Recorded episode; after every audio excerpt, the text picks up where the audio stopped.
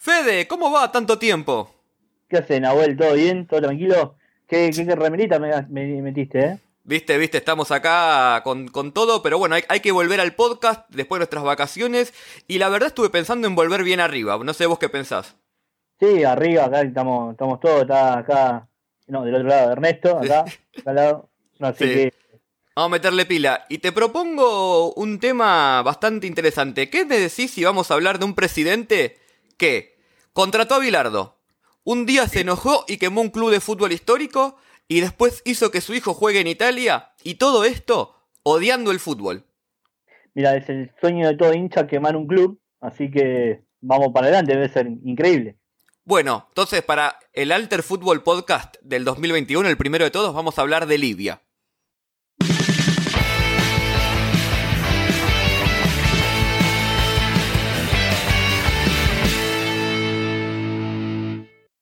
Bueno, Fede, ahora sí, eh, te doy la bienvenida formal. Tanto tiempo, ¿cómo andás? Bien, acá eh, empezando a pensar lo que va a ser Alter Fútbol este año y muy enganchado con las mil y una competencias que se van a suspender. bueno, tengamos fe de que algunas se van a jugar, ¿eh? como, como ahora que se está jugando la, la Chan, el torneo africano de naciones, el campeonato con jugadores locales, y que un poco a partir de, de eso, eh, sale el capítulo hoy porque, bueno, eh, lo estamos siguiendo en Alter Fútbol y Libia es una de las selecciones que está jugando y siempre es un tema que, que me gustaba indagar y, bueno, aprovechando dije, che, vamos a hablar de, Libia, que hay mucho para hablar. Entonces, eh, la verdad que me, me sorprendió para bien y... Y nada, antes de comenzar, les pasamos los avisos parroquiales, como siempre. Eh, estamos en, Twitter, en Instagram, TikTok todavía no, pero dentro de poco estamos en Twitch. Sí, voy a hacer Twitch, así voy a hacer el TikTok. Claro, va a estar bailando en Twitch eh, hasta que YouTube me devuelva la capacidad de hacer vivos y también en YouTube que ahí nos están viendo. Y para los que nos están viendo por YouTube, estamos también en plataformas tipo Spotify para escucharnos, siempre Alter Fútbol. Todo, todo Alter Fútbol. En todos lados que, que salimos nosotros. En todos lados, aunque a Gustavo Noriega no le guste. Aunque a Gustavo Noriega no le guste. Eh, así que bueno, Fede, si te parece, arrancamos ya de entrada con Libia. ¿Qué sabes vos de Libia? A ver, sé que sé que lo primero que busqué es que Libia no es Liberia y George Weah no tiene nada que ver. no, no, son dos países distintos. La primera, después, eh, obviamente, Bilardo y Gaddafi. Eso es lo que más sé de todo. Bueno, de, esos temas obviamente vamos a hablar porque, porque son, son centrales, pero antes, si te parece, explico un poco cómo es la situación de Libia eh, sociopolítica, así nos ubicamos un poco en contexto. ¿Te parece? Vamos, bueno, como bien saben, Libia está en lo que es el norte africano, el norte más, más árabe. Eh, y la historia de Libia en realidad la tendríamos que dividir en, en, dos, porque lo que, lo que había en su momento eran dos grandes asentamientos eh, lo que es la zona de Tripolitania, que es eh, Trípoli la capital hoy, y después lo que era la zona de Sirenaica durante el Imperio Romano, que es eh, su colonia más importante, era lo que hoy conocemos como Benghazi, ¿no? La, otra ciudad importante de Libia. Bueno, lo importante para no hacerlo muy largo es que obviamente después fue conquistada por los árabes en la conquista del, oeste, lo que llaman la conquista del oeste, y después estuvo parte del Imperio Otomano, y quizás lo, lo más importante es que Italia invade Libia, la, zona de Libia, eh, a comienzo del siglo pasado, cuando las potencias europeas se reparten África, literalmente se las reparten con un mapa y un marcador y dejan afuera Italia. Entonces Italia dice, bueno, yo quiero una parte, y va y eh, intenta en Libia y bueno, después en Etiopía, que es otra historia. Pero en Libia sí logran hacer asentamiento. Así que Libia fue colonia italiana, un dato que quizás muchos no tenían tan, tan presentes. Eh, y un dato de color es que, bajo siendo colonia italiana, Libia ganó una Copa del Mundo. Con las que ganó Italia, dos de hecho. Exacto. ¿Se, las contamos? No, no se las contamos. Sí, no, entra, ¿cómo que no? ¿Entra? Escuchame, y sí, una persona de 100 años la festejó. Con claro. ese texto que usa la, gente de otros clubes, que bueno. Pero bueno, está bueno. Después, eh, cuando termina eh, la, Segunda Guerra Mundial, eh, la eh, los territorios aliados, eh, Francia y Reino Unido principalmente, se quedan con Libia, pero no, no, terminan de ponerse de acuerdo en cómo, en cómo dividirse los territorios, así que después la ONU dice, bueno, se acabó la, la joda, Libia es un país independiente, instaura un rey, el rey Idris I, un rey muy aliado con, el, con Occidente, vale decir, Eh, hasta que este rey, estando en Turquía, es depuesto en un golpe de estado por eh, Gaddafi, principalmente. en, ya en la década en 1969 se da el golpe de estado y así Gaddafi lleva al poder de Libia.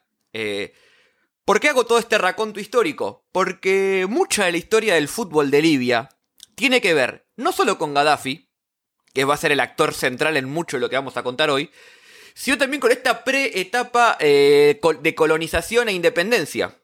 Eh, ahora cuando empecemos a hablar un poco de, los clubes y del, fútbol local, lo primero que vamos a ver eh, es que los clubes se crean en Libia, los principales clubes, no como instituciones deportivas, como se suele crear en todo, bueno, vamos a practicar fútbol, no, se crean como centros de unión para la juventud, para las juventudes árabes, o sea, árabes dentro de Libia, para eh, fomentar la resistencia anticolonialista. Y hay un personaje que es clave en toda esta historia, que es eh, Omar al-Bukhtar, que es uno, fue uno de los principales eh, líderes, por decirlo así, de la, de la lucha eh, anti-imperialista, anti, anticolonial, digamos. De hecho, fue asesinado por, por Mussolini, por la Italia de Mussolini, y se convirtió como en una especie de mártir y un libertador del, del pueblo libio. De hecho, dicen que Gaddafi se fue inspirado en su juventud por, por, por Al-Mukhtar. Y los clubes se crearon dentro de esta, dentro de esta esfera, ¿no? Dentro de este resurgir de una necesidad de tener lugares físicos donde juntar a los jóvenes árabes para poder eh, empezar no solo a, hacer actividades físicas y entre ellas jugar al fútbol, sino también a, eh, pergeniar eh, movimientos de resistencia. De hecho, el primer club que quiero nombrar, que es el club más antiguo, el Al Ittihad de, Trípoli, que fue fundado en la década del 40, estuvo incluso vinculado con eh, la revolución de Argelia, la independencia de Argelia, donde, eh, digamos, el, movimiento de liberación argelino eh, hacía también base dentro de Libia en ese club, en, en la sede del club. Y de hecho, un, dato muy curioso es que, por ejemplo, parte de la resistencia del club fue organizar eh, huelga de, huelgas docentes que se armaban en la sede del club, con lo cual el club era un, lugar de lucha, un territorio de lucha. Y así eh, nacen los dos clubes más importantes de Trípoli, que son el Al Ittihad que acabo de nombrar y un par de años después el Al Ahly de, de Trípoli, que también nace de esta de este de este sentir antiimperialista. De hecho, el club en su primer momento se llamaba el Al Ahly se llamaba Independencia. El gobierno, va, el gobierno británico eh, o el que estaba manejando el territorio ahí, les obliga a cambiar el nombre, porque no le gustaba que se llame Independencia, obviamente. Y le ponen el Nacional, que significa Al-Ahli, eh, para todos los clubes que, que, hayan en la zona de Arabia que se llaman Al-Ahli, como el de Egipto, el que soy hincha, es el Nacional. Así que son clubes que nacen eh, con, con esta potencia con esta potencia, vamos a decirla así, luchadora, política, con, de independencia. Y sobre todo los clubes de Trípoli, obviamente, como dije antes, eh, tenemos que dividir Libia en lo que es Trípoli y Benghazi, son las dos zonas más, eh, las dos ciudades más pobladas. Libia es un, es un, lugar que es un territorio muy amplio, pero con muy poca población. Y no solo por, por la guerra civil, tiene menos de 10 millones de habitantes, de hecho. Sí, perdóname, con, e, perdóname con esto que está diciendo, que una cosa a tener en cuenta y que lo vamos a ver con casi todo el tiempo después, eh, con el correr del capítulo, es, eh, bueno, vos nombraste dónde estaba, la, dónde, dónde estaba ubicado Libia y eh, el lugar y la influencia que después, con el correr del tiempo, termina teniendo, incluso en el fútbol, Italia, que para tener en cuenta algo más, está a 300 kilómetros cruzando el mar Mediterráneo. Claro, es muy cerca tenés eso, tenés también un montón de crisis migratorias que tienen que ver con eh, las pateras que llegan, que llegan a las costas italianas, tenés esta idea y idiosincrasia también del norte atacando, el norte de Italia atacando al sur de Italia diciéndole que ustedes son eh, africanos, africanos del norte justamente. La, la puerta de entrada. La puerta de entrada para personas de Libia, justamente árabes, etcétera, etcétera, etcétera. Eso también me pareció interesante nombrarlo ahora, ya que después vamos a ver que la influencia gigante que tiene Italia no solo en el fútbol, sino también en otras cosas. Exactamente, como, como bien dice Fede, eh, quizás suena a, priori medio raro esto de decir que tiene que ver Italia con Libia, pero como bien dice, están muy cerca de hecho. Entonces es, perfectamente normal. Como volviendo un poco al tema, esta diferencia entre Trípoli y, Benghazi se hace mucho más fuerte durante la ya la presidencia de Gaddafi, que duró desde 1969 hasta que lo mataron en 2011, un tiempito. ¿Por qué? Y con esto quiero empezar ya a hablar del fútbol en Libia. Porque Benghazi va a ser eh, la, lo que era la capital en su momento. Eh, Gaddafi la traslada a Trípoli y Benghazi se erige como lo que sería una ciudad fuertemente opositora en general. Eh, ahora después voy a, voy, a, voy a, retomar este tema, pero quiero que nos quedemos con esto, ¿no? Dos grandes ciudades que concentran una, la, mayor, la mayor densidad de población en Libia, por decirlo así. Una Trípoli muy afín a Gaddafi y la otra Benghazi muy opositora. Pero bueno, Fede, si te, parece arrancamos más a hablar de Libia como país, ¿no? Eh, hablando de fútbol, ya digo, ¿no? Porque si uno ve el norte de, de África, suele ver, no sé, selecciones importantes como Marruecos, Egipto, Argelia, y Libia siempre queda medio rezagada, ¿no? Entonces yo quiero rápidamente hacer un, repasito de la selección de Libia, que me parece interesante. Eh, la, selección, si bien hay partidos no oficiales ya jugados desde 1910-1915, el primer partido oficial como, la, como Libia lo juegan en 1953, eh, donde le ganan eh, a 5-2 a Palestina. Mm. Hasta el día de hoy, Libia nunca clasificó un mundial. Ni cerca estuvo. Eh, una de las razones políticas es, por ejemplo, el aislamiento y las sanciones que sufrió después, sobre todo la década, entre la década del 80 y el 90, donde Libia directamente no participaba de las eliminatorias al Mundial. Pero incluso cuando empezó a participar, tampoco le fue muy bien. Sin embargo, tiene eh, tres participaciones en Copa África, la Copa Africana de Naciones. En 1982, una copa que albergó en su propio territorio y llegó a la final, donde perdió con, con gana por, por penales. Eh, uno podría pensar que Gaddafi utilizó esa copa para eh, impulsar el sentimiento nacionalista en Libia, para venderse al mundo, nada de eso. Eh, de hecho, a Gaddafi no le gustaba el fútbol, no, no solo por una cuestión deportiva, sino también por una cuestión política. Las malas lenguas dicen que era porque no le gustaba mucho que haya figuras que le podrían sobrepasar en popularidad. De hecho, una regla que en su momento quiso intervenir en la federación era que los jugadores no podían llevar ni el nombre ni el número en la camiseta para que la gente no sepa quiénes eran los mejores jugadores sino que como que no lo no, lo, no, su, su figura. Y también están los otros que dicen en realidad no le gustaba mucho el fútbol porque sobre todo en todo lo que es la zona árabe hay dos lugares que son de libertad de expresión en sociedades eh, eh, muy autoritarias como son las de las del norte árabe en, en esa época. La mezquita y las canchas de fútbol. De hecho, la revolución de Egipto nace en las canchas de fútbol y, la, y lo que, la guerra civil de Libia tiene mucho que ver con el fútbol, también como vamos a ver. Eh, de eso Fede ahora va, a hablar un poco en un momento, pero bueno. salvo entonces, a Gaddafi no le gustaba y una anécdota muy, muy chiquita. Dicen que cuando hizo la, inauguración de la Copa de 1982, en una parte de su discurso dijo, para que vean bien que no estaba nada contento con eso, acá tienen su estúpida, su estúpida copa, estúpido pueblo. una onda terrible. una, una, onda terrible. Después clasificó sí dos veces a la Copa Africana, en 2006 y en 2012. Nunca pasó de fase de grupo con el agregado que, eso es lo que va a hablar Fede ahora.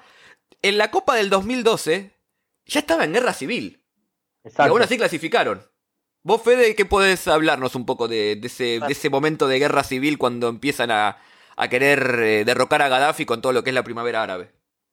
Bueno, eh, vamos, vamos como por partes, como para tener en cuenta lo que significó, eh, de lo que significa la guerra civil para cualquier pueblo, ¿no? En primer lugar, tenemos que pensar, primero que nada, imaginemos que Em, primero vamos a desconstruir un poco esta idea de que solamente pasa en situaciones, eh, situaciones así en eh, países eh, africanos.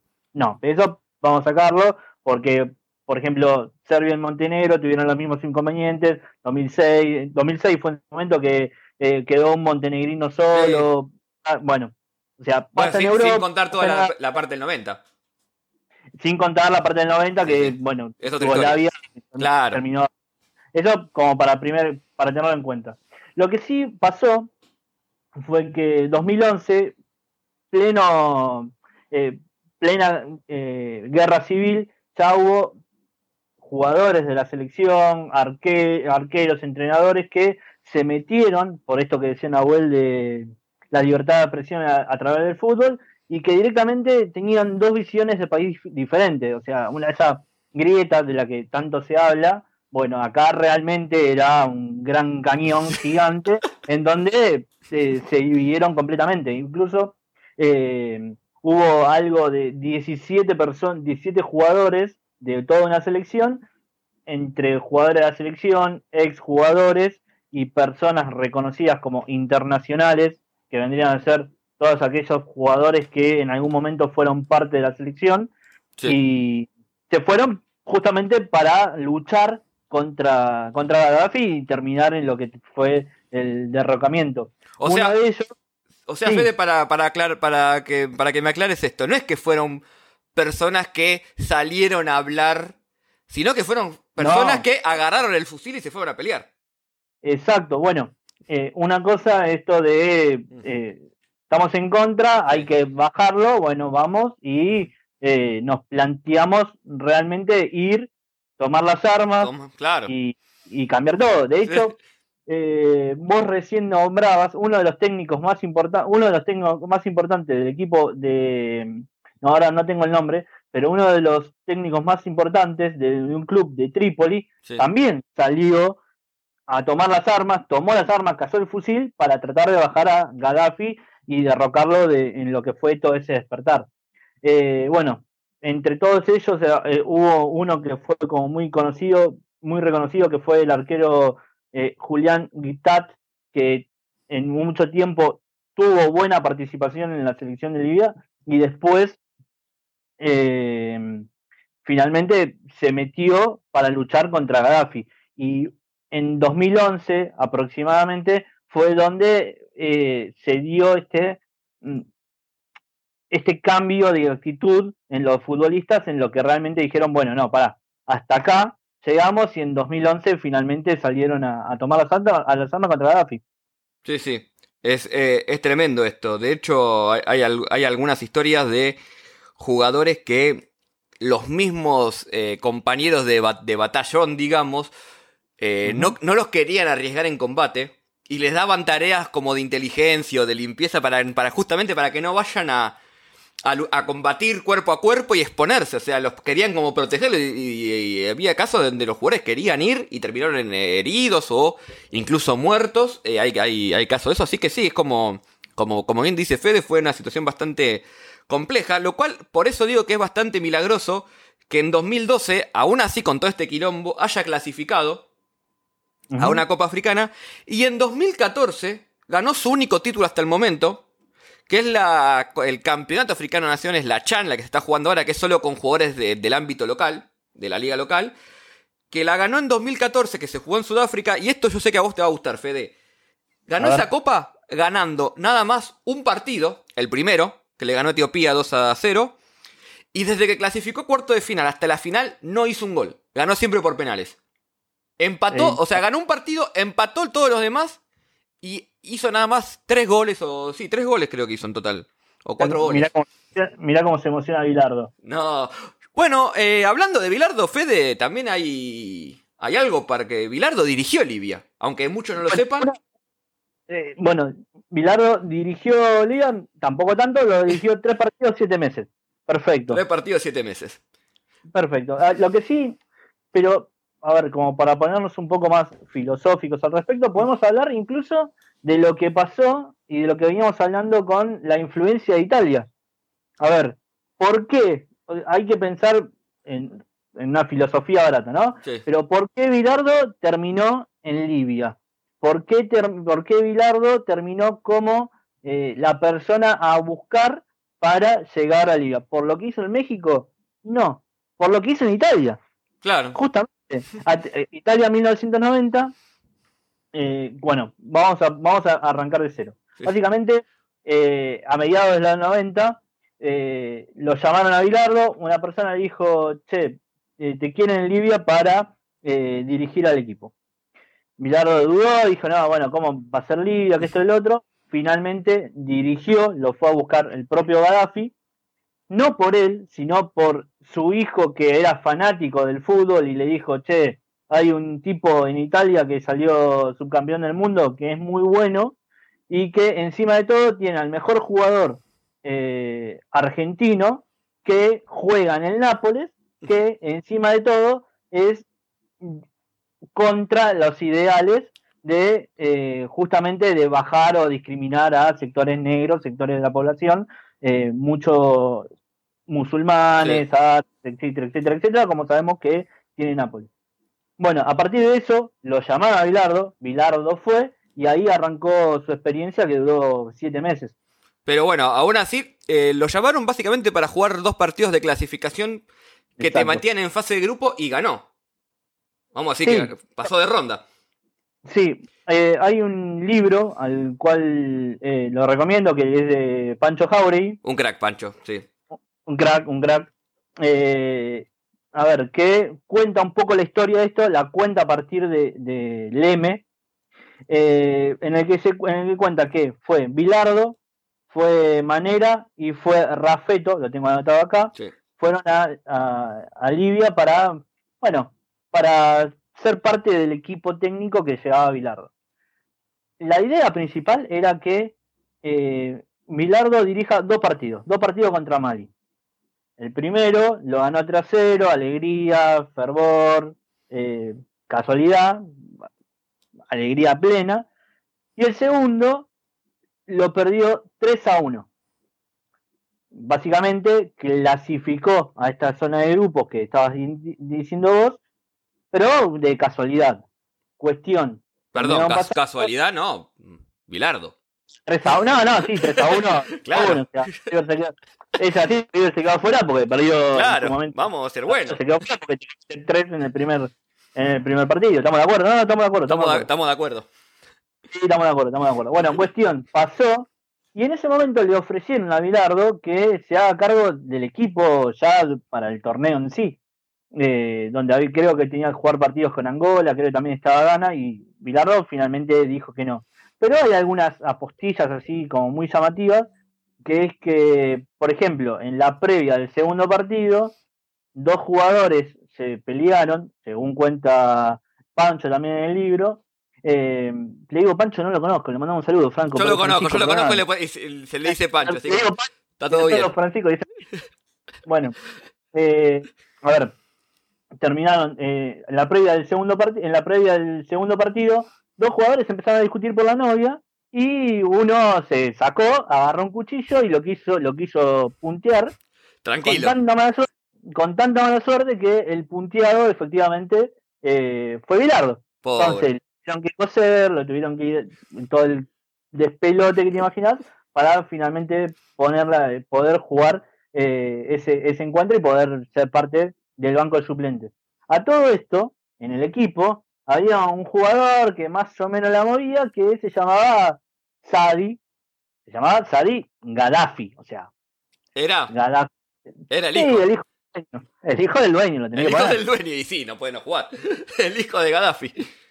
Claro, eh, yo estuve buscando más allá de, de, lo que cuenta Leme en, la, en el libro que, que hizo Francisco, que está muy bueno, eh, es ¿Qué clase de jugador era? Bueno, Leme nombra como un que, obviamente no era un crack, pero que era un buen jugador, que corría, que tenía precisiones, que, se movía bien. Eh, la realidad es que era un buen jugador, rápido, un tipo que podía devolver la pelota, no daba para jugar los dos partidos que jugó en el Perú y Italia, no daba para eso, pero sí tranquilamente podría haber jugado una B nacional, jugador. Un buen jugador de fútbol. Un buen jugador de. No un crack, pero un buen jugador de fútbol. Un, buen jugador de fútbol. Bueno, que da la casualidad de esos dos partidos por presiones políticas y por lo que podía llegar a pasar presentando esos partidos con Mali, no, no, en esos partidos con Mali, Gaddafi no debutó en la selección, aunque después, bueno, se hizo cargo de la selección ya con el paso del tiempo. Sí. Eh, bueno, esto que cuenta Fede del hijo de Gaddafi, más allá de, la, de lo que es lo de Bilardo en, en, Libia, que es, que es genial, es un poco el, nexo en común que hay, porque como yo dije al principio, a Gaddafi no le gustaba el fútbol. Pero después vemos que lo contrata a Bilardo, lo va a buscar a Bilardo. Eh, el hijo juega en Italia. Bueno, ¿cómo, ¿cómo pasa todo esto? Bueno, es porque el hijo es el fanático del fútbol. De hecho, el hijo después es en las sombras, el, el, aparte de jugador, el líder de la Federación de Fútbol durante esa época. Eh, de hecho, el hijo es el que le pide a Bilardo que se quede después de ganar a Mali y no quiere Bilardo. Eh, y como bien dijo Fede, el hijo quería su sueño de hacer jugar de fútbol en la Serie A. Y se, y se, dio el gusto, porque jugó en el Perugia y creo que después jugó en algún club más que no llegó a jugar, pero estuvo contratado, obviamente, llenando una, la valija con plata. Es como que pagaba por jugar, compraba, al que compraba su lugar. Y cómo lo compraba es eh, a través de lo que se acá lo tengo, lo que se conoce con las siglas LAFICO, que es la Libyan Arab Foreign Investment Company. O sea, toda la, plata del petróleo de Libia tenía una, tenían una compañía que se encargaba de invertir ese, parte de ese dinero para, en teoría, mejorar las relaciones de Libia con el mundo, bla, bla, bla, bla, bla, bla. La posta era que era una billetera personal de los Gaddafi.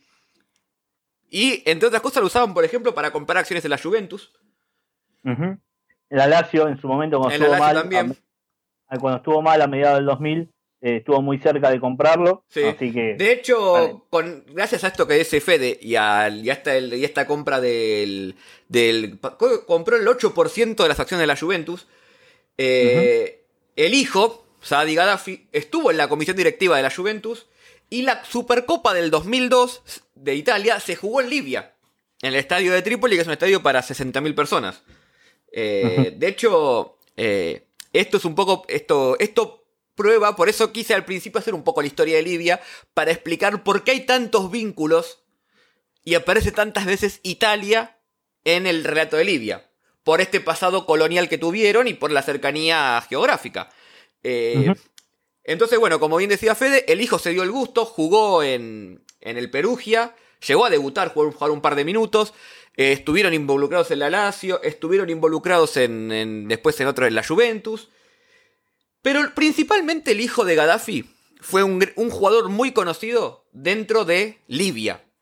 Por ser obviamente el hijo de Gaddafi. Y jugaba en el equipo de, de Gaddafi, por decirlo así, que era el Al-Ahli de Trípoli, que lo nombré al principio. Trípoli, la capital con bajo Gaddafi. Bueno, les voy a contar una historia que me parece que grafica cómo es eh, las tensiones que había entre Benghazi y Trípoli, las dos ciudades principales.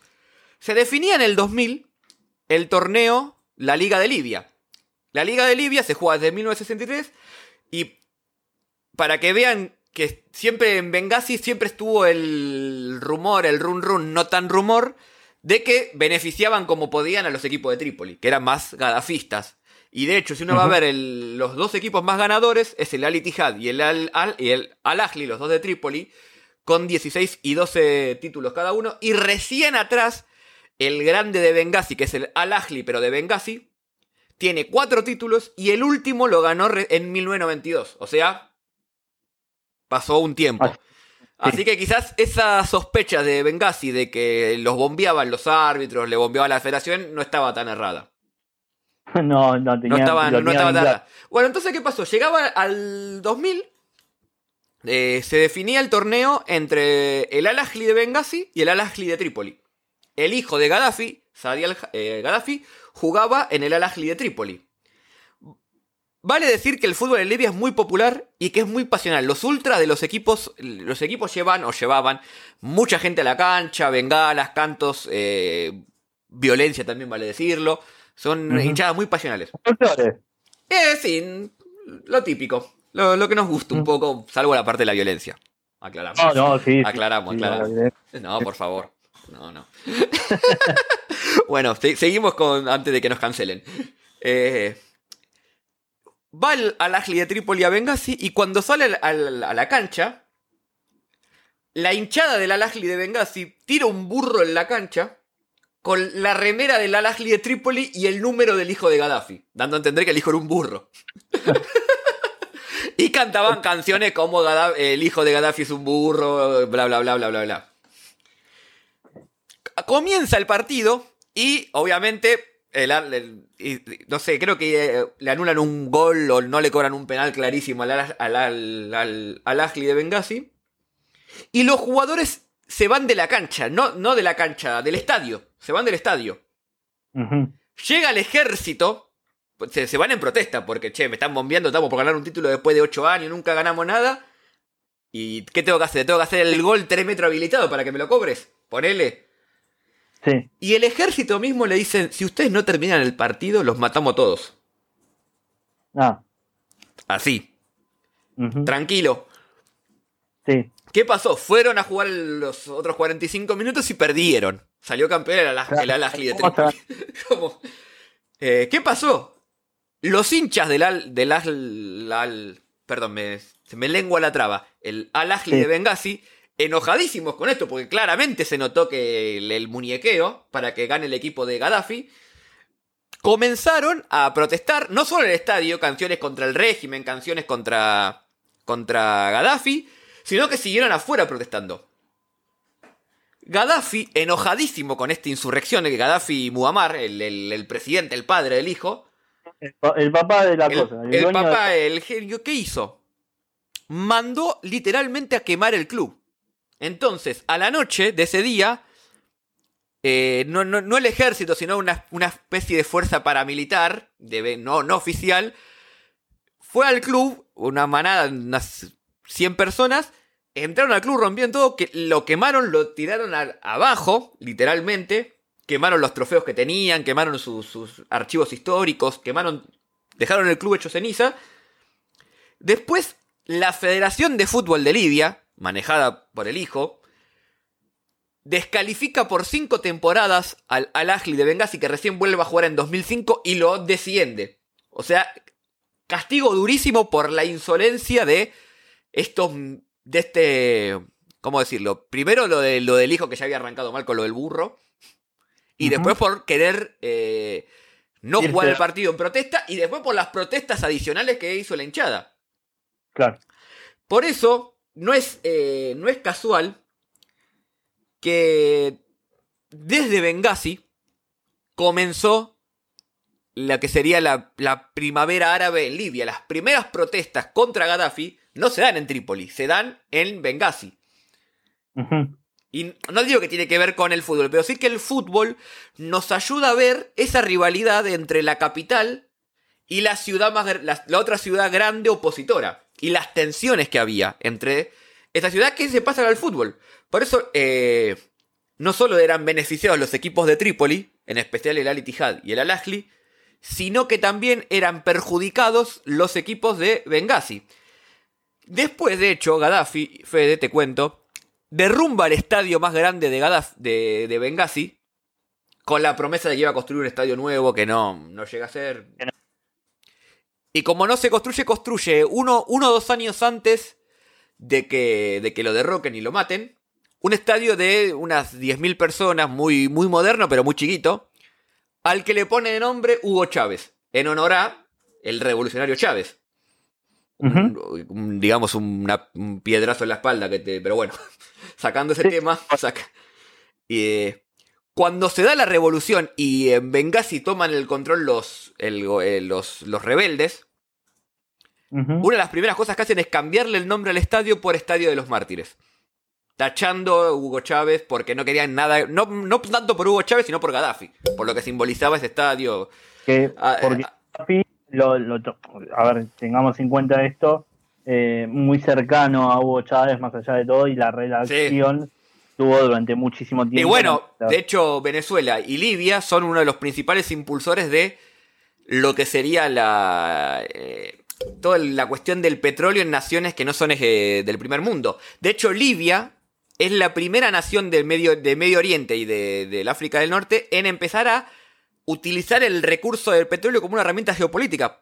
esto tiro el dato, tiro el dato nada más, es el la primera nación dentro de ese grupo de naciones que logró hacer que el Estado determine el precio del barril del petróleo y no las compañías que lo explotaban, que eran compañías británicas, eh, europeas. Entonces, un poco a partir de ahí eh, se, da, se da esta cuestión. Pero bueno, eh, quería mostrar también, o sea, no solo cómo el fútbol está atravesado en la selección, como bien mostró Fede con el ejemplo de la Chan y el ejemplo de, de Bilardo, dos ejemplos para mí clarísimos, y también el dos de Italia, donde se ve claramente cómo, cómo las cuestiones políticas se meten en el fútbol, sino también hasta en, hasta en el nivel de clubes que quizás no es tan conocido. Eh, bueno, a pesar de eso, Libia se las rebusca siempre para tener un buen rendimiento, es un rival siempre difícil. Y a pesar de que, por ejemplo, desde que inició la guerra civil en 2011, solo se pudieron completar tres ligas, 2013-2014, 2015-2016 que ganó las dos veces el Al-Ahly de Trípoli y en 2017-2018 que ganó el Al-Nasser de Benghazi pero por fin ganó un club de Benghazi la, la liga, eh, ya, ya separados.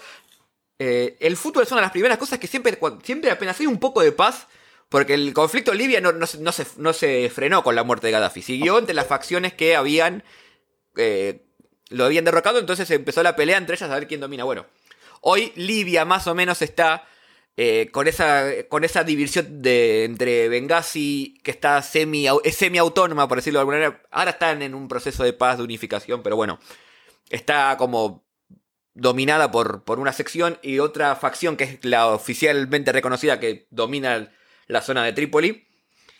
Se juega la liga como se puede. Ahora se juega por, en dos zonas, digamos, y juegan los equipos que pueden. Ni siquiera hay un, todavía un ascenso y descenso en el sentido propio del término, sino que los equipos que están son los que juegan hasta que se suspenda por guerra civil o por el coronavirus, como fue el año que viene, el año pasado. De hecho, un detallecito, esta semana que estamos grabando, comenzó por fin la liga de esta temporada. Esperemos que la puedan terminar.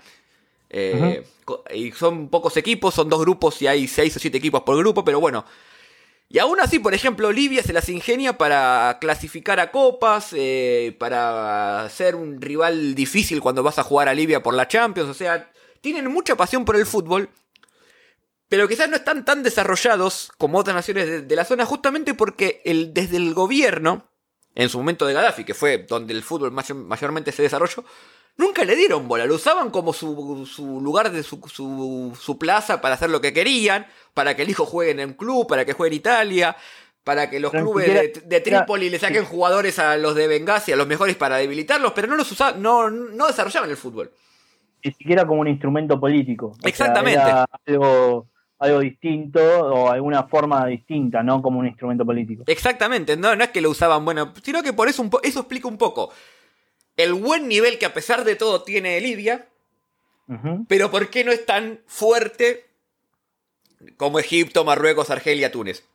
Más o menos con esto eh, queríamos hablar un poco de, del fútbol en Libia para volver. No sé si a vos, Fede, te quedó algo en el tintero. Eh, estaba repasando a ver algunos jugadores de la actualidad que, que podíamos llegar a, nombrar.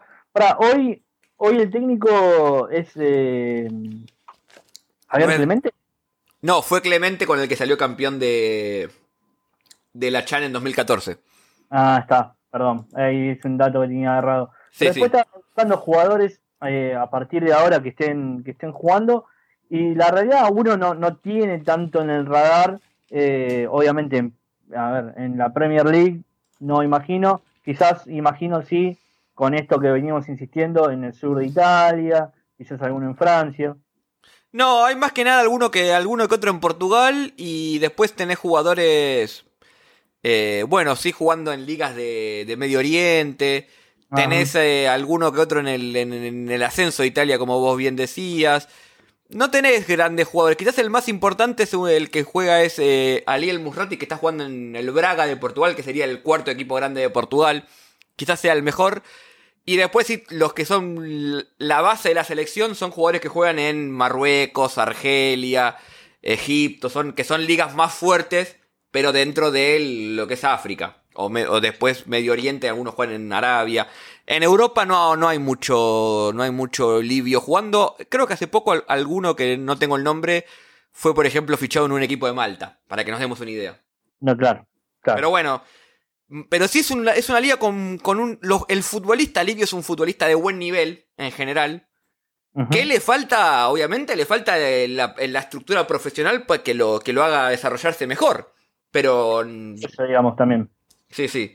Pero bueno, pero está la materia prima, falta el, el desarrollo que bueno, quizás cuando el país se pacifique y tenga una, estabilidad política que hoy no tiene y empiece, bueno, quizás a partir de ahí sí se pueda tomar. Por ahora no, no, es, el, no es el caso. Pero si te parece, Fede, dejamos hasta acá con Libia. Creo que hicimos bastante repaso.